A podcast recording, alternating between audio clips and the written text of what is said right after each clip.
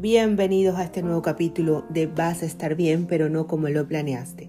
Seguimos trabajando en una mente decidida y hoy vamos a hablar del libro La voz del profeta.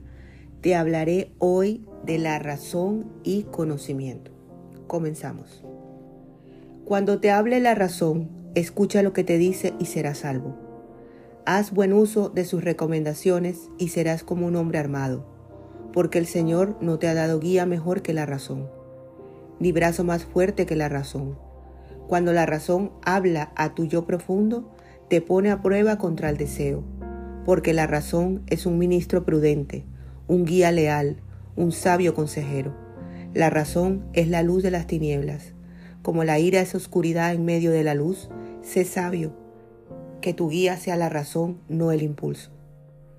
Pero debes tener en cuenta que aunque la razón esté a tu lado, de nada te vale sin la ayuda del conocimiento. Sin su hermano de sangre, el conocimiento, la razón, es como una casa sin protección. Y de poco te valdrán el amor, la justicia y la bondad, si no van acompañados de la razón. El hombre culto, pero coherente de juicio, es como un soldado que entra en la lisa sin armas. Su cólera emponzoñará el manantial puro de su comunidad, y él será el grano de aloe en una vasija de agua pura. Razón y conocimiento son como cuerpo y alma. Sin el cuerpo, el alma no es más que un viento vacío. Sin el alma, el cuerpo no es más que una estructura carente de sentimientos. La razón sin conocimiento es como la tierra sin labrar, como un campo yerno o como el cuerpo humano sin alimento. La razón no es como las mercancías que se venden en los mercados, que cuanto más abunda menos valen.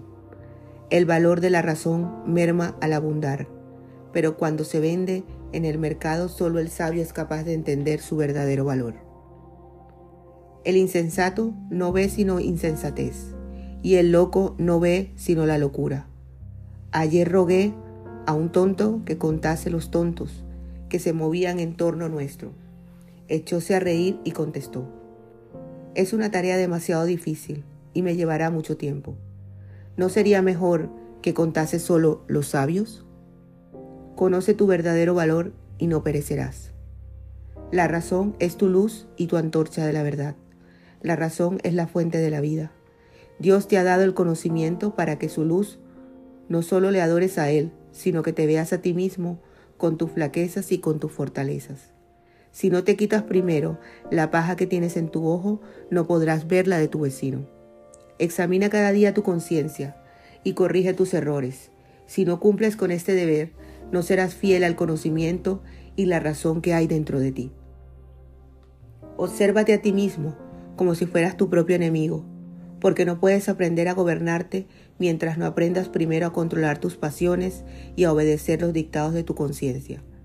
Hoy una vez decir a un hombre, todos los males tienen remedio, menos la insensatez. Reprender a un necio insensato o predicar a un idiota es como escribir en el agua. Cristo curó a los ciegos, a los lisiados, a los paralíticos y a los leprosos, pero a los idiotas no pudo curarlos. Estudia un problema desde todos los ángulos y tendrás la seguridad de descubrir dónde se ha deslizado el error. Cuando el portal de una casa sea ancho, procura que el póstigo de atrás no sea demasiado estrecho. El que intente aprovechar una oportunidad cuando ya ha pasado junto a él es como el que, se, el que quiere acercarse y no sale a su encuentro. Dios no obra el mal, nos da la razón y el conocimiento para que estemos siempre en guardia contra los peligros del error y de la destrucción.